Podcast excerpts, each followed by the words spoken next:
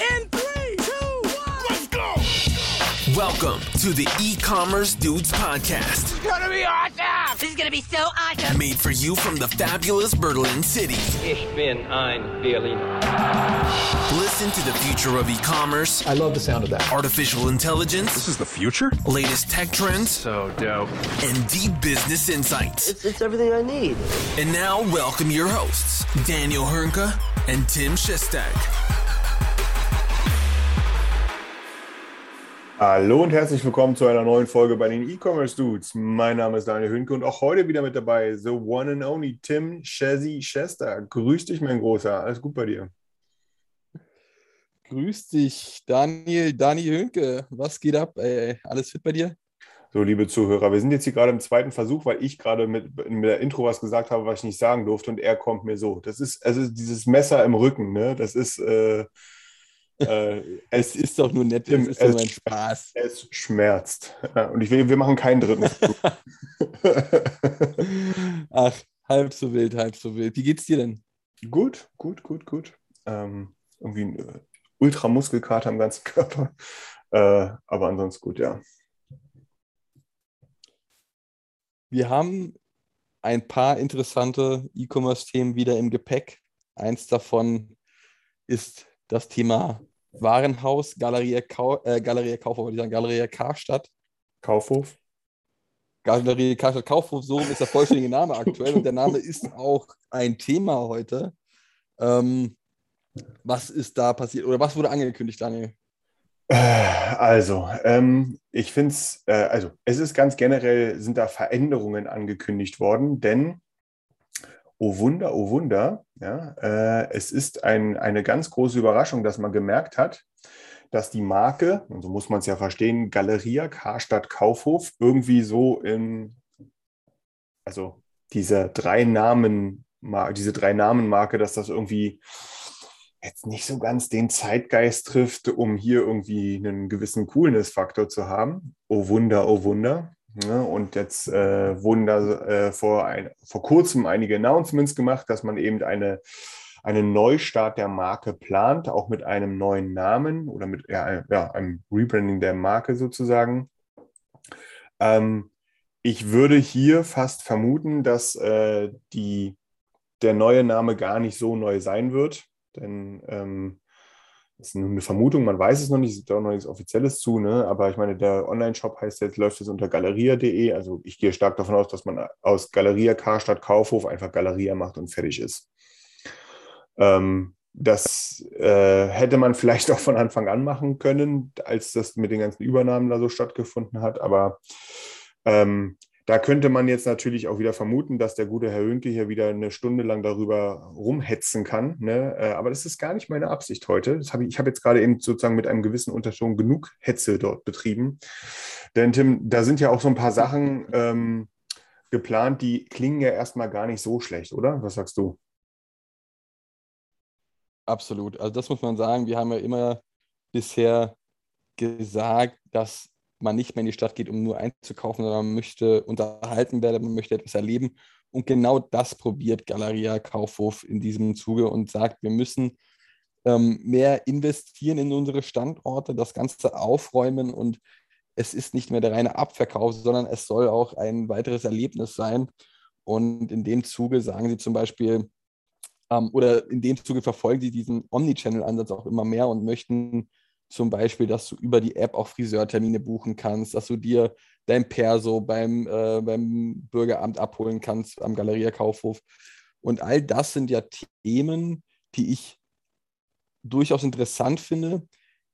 Ich weiß noch nicht, ob es ausreichen wird und ob Galeria dadurch abheben wird wie so eine Propellermaschine, aber es ist halt sehr, sehr spannend zu sehen, dieser Ansatz, finde ich persönlich. Und ich denke einfach, dass sie jetzt hoffentlich aufgewacht sind, weil sie stecken insgesamt 600 Millionen Euro in das ganze Thema rein und 200 Millionen Euro in, das, äh, in die Thematik E-Commerce und Infrastruktur beziehungsweise IT und Logistik.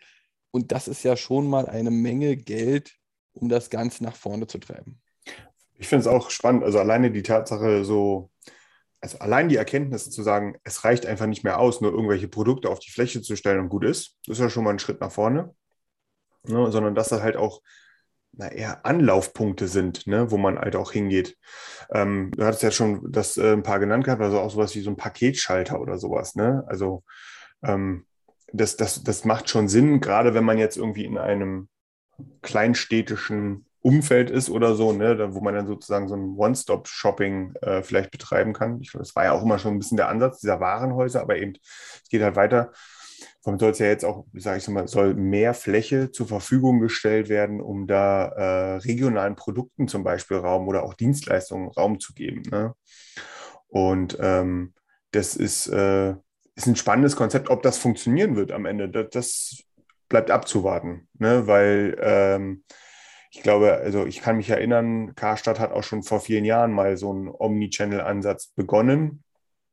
Ähm, der der mhm. geht halt drauf, ne? Äh, du kriegst halt das junge Publikum nicht, wenn da irgendwie äh, äh in der Filiale immer noch so der Staub aus den 60er Jahren irgendwo äh, überall dran klebt und so weiter und so fort. Ne? Äh, von daher muss man mal schauen, wie das, äh, wie das funktionieren wird. Aber ich finde erstmal den Ansatz gut und bin gespannt, ob das was wird. Ich glaube, für viele Innenstädte ist ja, das, die klammern sich ja auch an, an, das, an den Karstadt oder irgendwie so, ne? Also da ist dann wirklich, ähm, wenn das Ding weg ist, dann ist das ja auch so eine riesen Immobilie, die dadurch leer stehen würde. Ne? Äh, und das ist dann ja oftmals, ist ja auch nicht einfach so weiter zu vermieten. Und das ist dann ja immer so ein bisschen der, der Sargnagel in so einer Innenstadt oder so. Ne? Von daher mal schauen. Ähm, ich finde es ja schon mal erstmal zu begrüßen, dass man überhaupt die Erkenntnis gewonnen hat, dass man hier anscheinend Handlungsbedarf hat. Ähm, von daher. Durchaus, durchaus. Ja. Und ähm, man muss halt, man muss ihm genau sagen, man muss ihm genau sagen, wie du äh, schon gesagt hast, ist jetzt natürlich interessant, sie sind aufgewacht und sie scheinen genau den Weg zu gehen, den man auch öfters oder wo man öfters gesagt hat, genau das muss gemacht werden, um die Innenstadt wieder zu beleben. Und dementsprechend werden wir mal sehen, wie das angenommen wird von der Bevölkerung und von den einzelnen ähm, ähm, äh, äh Personen vor Ort. Das ist ja, das ist ja, glaube ich, aktuell auch nur in Pilotstädten so der Fall. Ne? Das ja. wird jetzt nicht komplett landesweit ausgewählt, sondern äh, eine Handvoll Städten oder eine Handvoll Filialen wird das erstmal erprobt. Und dann geht das äh, in den deutschlandweiten Rollout über. Ich bin gespannt. Ich muss ehrlich gestehen, das, worauf ich mich am meisten so ein bisschen oder was ich am meisten spannend finde, ist das Thema mit den äh, Flächen für so regionale Produkte und Services. Ne? Ähm, ja. Ich glaube, da kannst du halt relativ viel Cooles machen, wenn du dort eben aber auch die, ähm, die, die, die regional coolen Sachen halt so äh, äh, ähm, dafür auch gewinnen kannst. Keine Ahnung, ne? wenn du jetzt in Köln so einen ähm, Kostümhandel da noch mit reinbringst oder einen Requisitenverleih oder irgendwie sowas halt. Ne? Ähm, das ist, äh, das wäre halt irgendwie ja, das, das würde Sinn machen. Das macht halt weniger Sinn in Berlin beispielsweise und so weiter und so fort. Ne? Ähm, von daher muss man mal schauen. Also sie, müssen, ja, sie haben da To-Dos, aber anscheinend wird es da auch angegangen. Ob es dann gut gemacht wird, werden wir ja. sehen. Sie haben mit Sicherheit einiges aufzuholen. Dementsprechend mal gucken, was daraus wird. Und damit würde ich doch direkt zu unserem nächsten Thema einleiten oder überleiten. Bitte. Ein Unternehmen, welches aus meiner Sicht in Deutschland beziehungsweise im deutschsprachigen Raum noch nicht so bekannt ist, aber auch hier auf dem Vormarsch ist und jetzt auch wiederum ein weiteres Investment erlangt hat mit 155, äh, 150 Millionen Dollar und einen Unternehmenswert von 2,25 Millionen Dollar hat. Ähm, Milliarden. Ist die Milliarden, sorry, 2,25 Milliarden Dollar. Das sind 2,25 Billions. Okay, ja, ja, ja habe ich verlesen. Ist äh, Algolia. Ja, und Algolia ist mehr als nur eine Suche, hat damit angefangen, soweit ich informiert bin, aber mhm. macht jetzt auch deutlich mehr. Ihr als Shopify-Partner und da das ja Ganze mit Shopify auch begonnen hat, habt ihr mit Sicherheit nochmal einen oder anderen Berührungspunkt mehr mit Algolia bisher gehabt, oder? Äh, voll. Also und Shopify ist dabei eben fast schon zu wenig, um es mal so zu sagen. Ähm, Algolia hat hier ganz klar den Anspruch, in diesem API-First-Kontext ähm, ganz vorne mit dabei zu sein. Ähm, das kann natürlich ein Shopify sein. Das ist in der Regel sind es dann aber auch eher die größeren äh, Plus-Shops, die da, für die das relevant ist.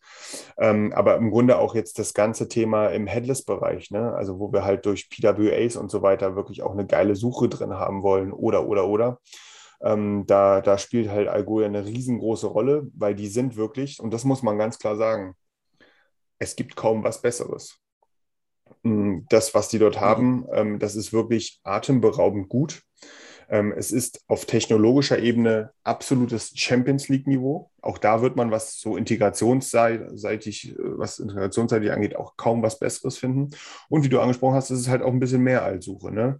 Also du kannst im Grunde, könntest du ganze Listings, Naviga äh, ganze Kategorielistings über ähm, Algolia äh, ablaufen lassen. Ne? Das ganze Thema Navigation und Filter, das kannst du darüber laufen.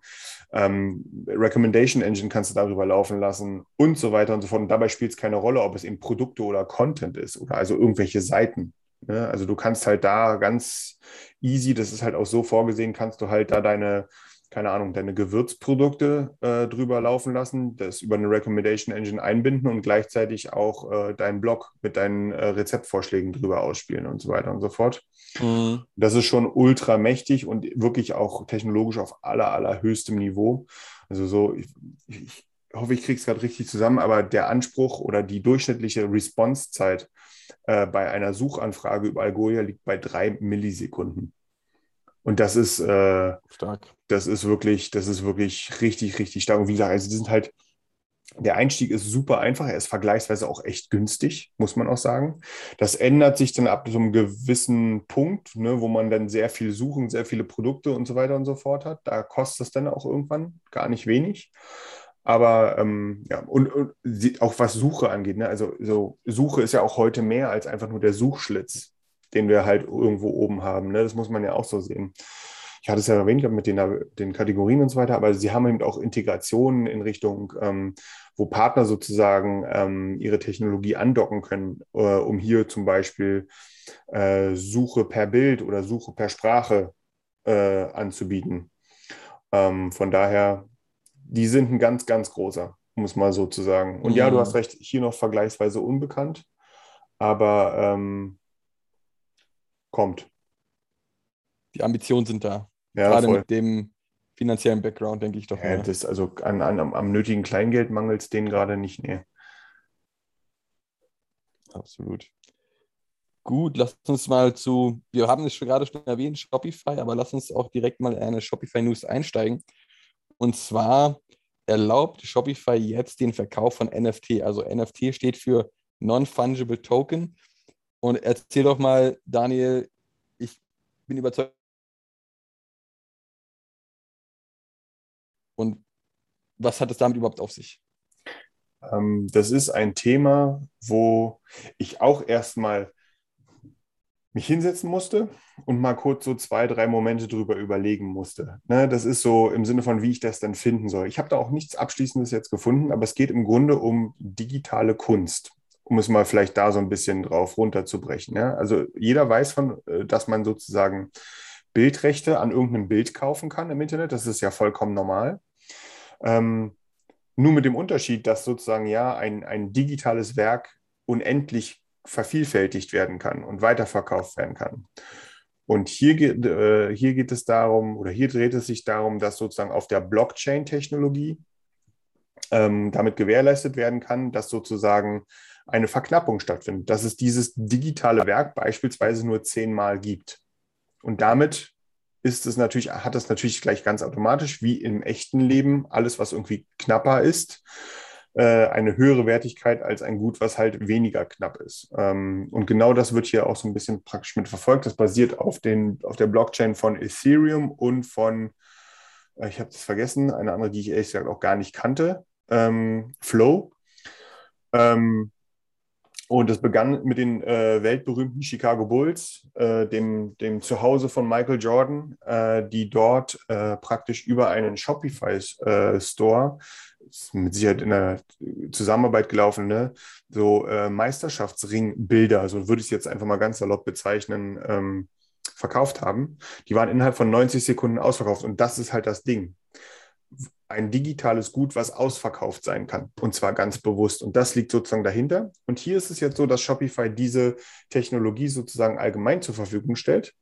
Ähm, sodass praktisch ein, es war bis dato immer sehr schwer gewesen, sozusagen, man musste im Grunde erstmal in Sachen Kryptowährung sehr fit sein, um da überhaupt äh, sich da in der Richtung was kaufen zu können. Und Shopify hat das jetzt sozusagen transformiert in das eigene System, übergeleitet.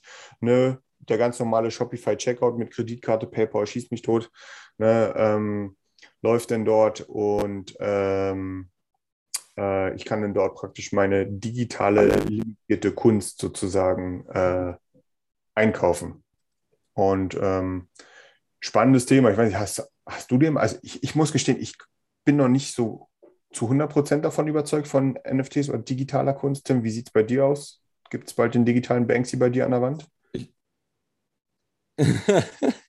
Kann ich dir noch nicht sagen, aber ich, ich finde, in den letzten Wochen und Monaten hat das Thema NFT natürlich immer mehr an Fahrt aufgenommen. Voll. Das, das ist durchaus so zu sehen. Ähm, ich bin überrascht gewesen. Also Shopify hat ja gesagt, dass sie das gemacht haben oder eingesetzt haben, beziehungsweise integriert haben, aufgrund der hohen Nachfrage danach. Ich kann mir gar nicht vorstellen, dass es so eine hohe Nachfrage danach schon gab, auch von Händlerseite aus. Also ist für mich einfach noch nicht, äh, äh nicht richtig vorstellbar. Und in Deutschland, gut, in Deutschland ist so der Fall, dass, dass es da länger dauert, bis das auch nach Deutschland rüberschwappt. Ich finde sowas den anderen interessant. Ich persönlich damit noch nicht so viel anfangen, muss ich gestehen. Ähm, und und habe das auch vergleichsweise sehr selten gesehen. Ich weiß, es gibt diese Marktplätze und ähm, dementsprechend muss man gucken, wie das oder ob das auch in Deutschland bald der Fall sein wird. Ja, ja, das, ähm, also mal schauen. Äh, das ist definitiv eine Sache, die spannend, also rein aus technologischer Sicht finde ich das super spannend. Äh, privat mal gucken. Ähm, vor allem, ich wüsste gar nicht, was ich damit machen sollte. Kann ich es mir ausdrucken ja. und an die Wand kleben oder habe ich das denn in so einer Digital Wallet drin oder so? Ich weiß es nicht. Ähm, ja, es ist wahrscheinlich einfach wie, wie, so eine, wie, wie so eine Wertsteigerung. Ja, voll. Das kann natürlich sein, ne? Aber ja, wollen wir vielleicht mal Aber zu etwas kommen in der Shopify? Äh, sorry, jetzt haben wir uns gerade überschnitten, ja. glaube ich. Nee, ich, ich wollte nur sagen, vielleicht sind wir auch einfach zu alt dafür, Daniel. ja, ich, ich, ja, ich weiß. Das kann, das kann natürlich sein.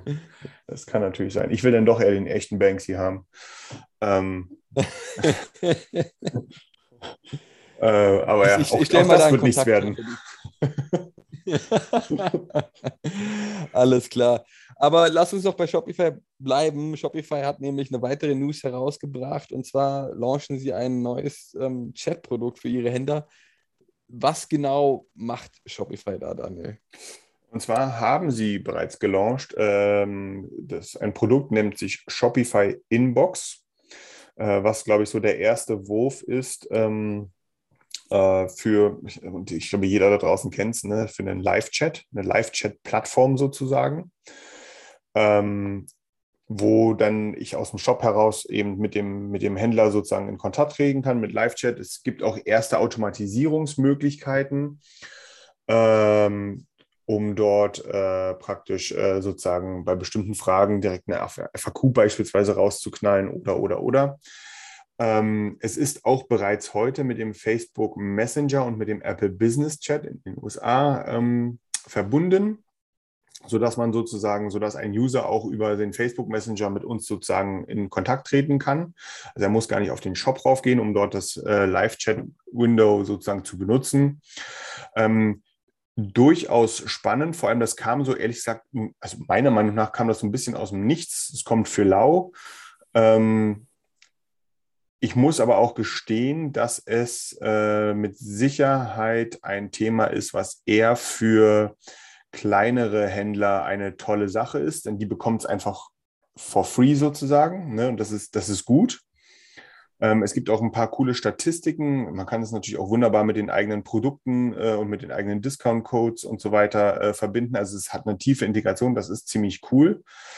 Ähm, ich glaube aber, dass es, wenn es denn bei größeren Unternehmen, ne, die da vielleicht schon ein bisschen weitergehen, ähm, dass das da ein bisschen also da sind die Ansprüche dann einfach höher an so ein Produkt. Äh, und da geht es dann eher in so eine Richtung wie so ein Zendesk oder so, weißt du, wo du dann halt wirklich alle Kanäle, sei es Chat oder E-Mail oder äh, Anruf oder was auch immer, dass du sozusagen die, dass du das, dieses ganze Thema Kunden, direkte Kundenkommunikation irgendwo bündeln möchtest, um da ähm, ein bestmögliches Bild zu erhalten und nicht nur so einen isolierten Channel, wie jetzt in dem Falle ähm, äh, mit, dem, mit, dem, mit dem Chat hier äh, das hast. Ähm, aber vielleicht irre ich mich auch, aber ähm, ich finde es einfach cool, also in dem Falle cool, gerade für kleinere, für Entrepreneurs, so wird es auch im Wording benutzt bei Shopify, ne, für Entrepreneurs gedacht. Ist für mich immer so das, das Wording für etwas kleinere Händler. Ähm, der, äh, für den könnte das durchaus interessant sein, weil er kriegt es einfach for free und kann es einfach auch mal ausprobieren. Ne? Absolut. Absolut. Und das ist ja immer gut zu sehen, wie Shopify sich immer noch bemüht, oder was heißt bemüht, aber wie sie auch den, die Händler noch in den Fokus stellen und solche Produkte auch einfach mal kostenlos zur Verfügung stellen. Voll. Voll. Wie das kam für mich total aus dem, aus dem Nichts. Also das war einfach plötzlich da, die News, und dann war das Produkt auch da und lässt sich über den Shopify App Store äh, praktisch in Anführungsstrichen installieren. Hm, und das ist, ähm, das ist ganz cool. Und jetzt kommen wir doch zu einem Unternehmen, was sich eher für die größeren Kunden oder mit größeren Unternehmen beschäftigt. SAP. Und zwar geht es jetzt in diesem Zuge um die Cloud und dass es dann scheinbar doch gar nicht mal so viele Unternehmen gibt, die davon überzeugt sind, gerade in, in Deutschland, die davon überzeugt sind, SAP in der Cloud zu nutzen. Was sagst du denn dazu? Also haben sie so ein bisschen hier auch in der, in der, in der Agenda unter über den Tellerrand verortet, ne, dieses Thema, weil schon ja, ist natürlich Commerce-basiert äh, in gewisser Art und Weise, aber ähm, es gibt so ein paar, Hintergrund ist der, ähm, es gibt Umfragen in der deutschsprachigen äh, SAP User Group als auch in der amerikanischen SAP User Group zum Thema, wie findet ihr das und so weiter und so fort. Und das ist recht interessant, wie ich finde, zu sehen, ähm, wie da die Unterschiede auch hier wieder zwischen Nordamerika und uns in Deutschland liegen. Ähm, ich glaube, um das vielleicht den einen oder anderen abzuholen, es gibt halt SAP On-Prem. Das ist halt das, was, glaube ich, jeder irgendwo in Anführungsstrichen so kennt. Ne? Ähm, das ist das Ding, was sich da jedes Unternehmen so äh, zurechtgeschustert hat auf die eigenen Bedürfnisse und ähm, da seit 35.000 Jahren im Einsatz hat. Und jetzt plötzlich merkt, hui, ja, online ist damit natürlich ein bisschen hm. schwieriger. Ähm, es gibt eine neue Version, S4 HANA. Äh, das ist eine Cloud-Version, die ist äh, im API-First-Prinzip ähm, entwickelt, äh, bietet eben moderne Schnittstellen, um halt auch einen modernen Commerce sozusagen zu machen und so weiter und so fort. Das Ding ist jetzt hier in dieser Umfrage, ne, ich, ich äh, ähm, versuche das hier mal so gerade noch mal ein bisschen vor mir zu ordnen, ähm, dass äh, die Amerikaner äh, hier deutlich offener der Cloud gegenüber sind, also diesem Umstieg auf das neue System. Und in Deutschland oder in der deutschsprachigen Gruppe, äh, was wohl angeblich so ein gutes Abbild der Stimmung in dieser SAP-Community sein soll, ne, gerade einmal 10 Prozent der in Deutschland ansässigen SAP-Unternehmen oder SAP einsetzenden Unternehmen sind wohl ähm, daran interessiert, in die Cloud zu gehen. Und ich glaube, äh, in dem Artikel, den ich hier vor mir habe, ist dabei ein entscheidender Punkt, äh, für verantwortlich. Das kann ich natürlich nicht belegen, ähm, aber das ist so ein Gefühl, weil das ist halt auch eine Sache, die man jeden Tag im Alltag auch, und ich gehe davon aus, Tim, du genauso. Und zwar geht es darum, in die Cloud umzusteigen, bedeutet auch, die Geschäftsprozesse umzugestalten. Äh, weil einfach die alten SAPs, und deswegen haben wir einfach eine Million SAP-Berater da draußen, ne, die sich eine goldene Nase über die letzten Jahre verdient haben und auch weiterhin noch verdienen werden. Ähm, einfach weil dort jeder Pups individualisiert werden wurde, konnte und auch wurde. Und man damit einfach Monolithen geschaffen hat, die, wo, wo A nicht mehr weiß, was B da eigentlich macht. Ähm, und das müsste, das gilt, das würde es gelten, jetzt aufzubrechen und auf mehr, nicht komplett, aber auf mehr standardisiertere Geschäftsprozesse umzustellen. Und wenn ich mir, da Tim, würde ich auch den Ball gerne einmal an dich spielen, was so deine Erfahrungen sind. Aber meine Erfahrungen sind, wir sind hier wirklich in Deutschland, gerade in Deutschland, äh, sind wir auf einem ERP-Minenfeld unterwegs. Ich weiß nicht, wie, wie da so deine äh, Erfahrungen sind in der Richtung. Aber das muss ich jetzt genau erläutern. Was verstehst du denn unter einem Jetzt war die Verbindung gerade ein bisschen schlecht. Was hast du gesagt? Das musst du genau erläutern, habe ich gesagt. Was verstehst du denn unter einem ERP-Minenfeld? Äh, wenn, ich, auch hier vereinfacht ausgedrückt, in dem Moment, wo dich das äh, System in seiner Ausgestaltung daran hindert, moderne Commerce-Thematiken umzusetzen. Also, ich mache das mal in einem überspitzten Beispiel. Ähm, du kannst den Lagerbestand in dem System nur einmal am Tag aktualisieren und nicht irgendwie in einem Live-Abgleich, um halt Omnichannel-Lagerbestände aus den einzelnen Stores abzufragen, weil das System sonst kollabieren würde. Ja, absolut. Da gehe ich komplett mit dir d'accord. Das sehe ich auch zum Teil bei vielen Unternehmen. Aber wie ist es so schön, dass äh, das Wortspiel, was wir immer sagen, historisch gewachsen, Daniel. Das ist, das ähm, ist, wenn du mir das, wenn du mir das nachts zuflüsterst. Ich wäre so, würde im Bett stehen mit Schweißperlen auf der Stirn, wenn ich historisch gewachsen höre. Das ist. Und, und absolut, absolut. Ist einfach der oder noch oder einer der zentralen Orte in so einem ähm, Unternehmensökosystem. Und dementsprechend fällt es immer Leuten schwieriger, das alte mal sein zu lassen und zu einem neuen System hinzumigrieren. Und das könnte durchaus so sein, wie du es letztendlich auch beschrieben hast, dass das eine der größeren Herausforderungen ist, weshalb man der ganzen Thematik Cloud und dem ganzen Thema Umziehen noch etwas skeptisch gegenübersteht. Man muss es halt vielleicht auch aus der anderen Perspektive sehen. Ne? Die Cloud hat den Vorteil, dass nicht alles Gold, was glänzt. Ne? Und das ist auch sehr verallgemeinert jetzt ausgedrückt. Ne? Aber die Cloud hat hier einfach den Vorteil, dass man eben auf moderne APIs setzen kann. Und moderne APIs sind genau das, was wir heute brauchen. Und das ist vor allem das, was wir morgen brauchen, um hier wirklich skalieren zu können als Unternehmen. Ähm, wir haben gerade eben über zum Beispiel Algolia gesprochen, ne, ähm, was sich in dem API-First-Ansatz sieht. Ne, da geht es darum, sowas zum Beispiel zu implementieren. Das ist auch äh, viele, viele Sachen, die da reinspielen, ne, was man da äh, machen kann und sollte. Auf jeden Fall geht es hier um Performance und Flexibilität, ohne sich eine große technologische Schuld aufzubauen.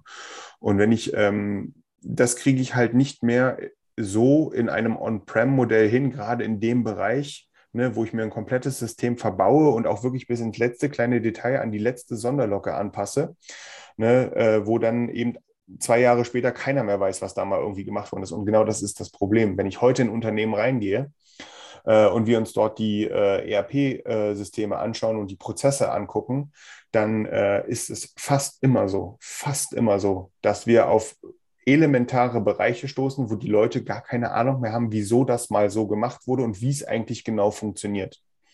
Und das ist halt ein riesengroßer Pain, der, Pro der einfach Projekte unfassbar verlängert.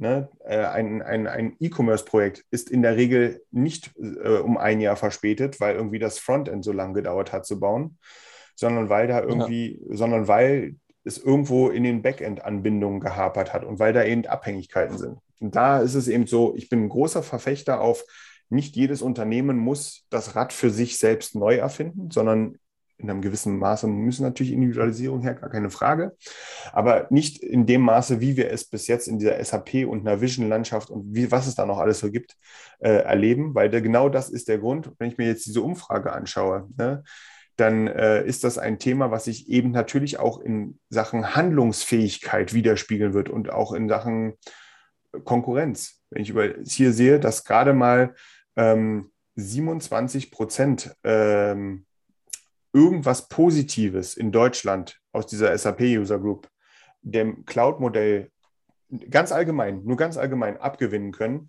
Und in den USA sind es 74 Prozent. Ja, äh, dann ist das ein riesengroßer Unterschied im Mindset vor allem.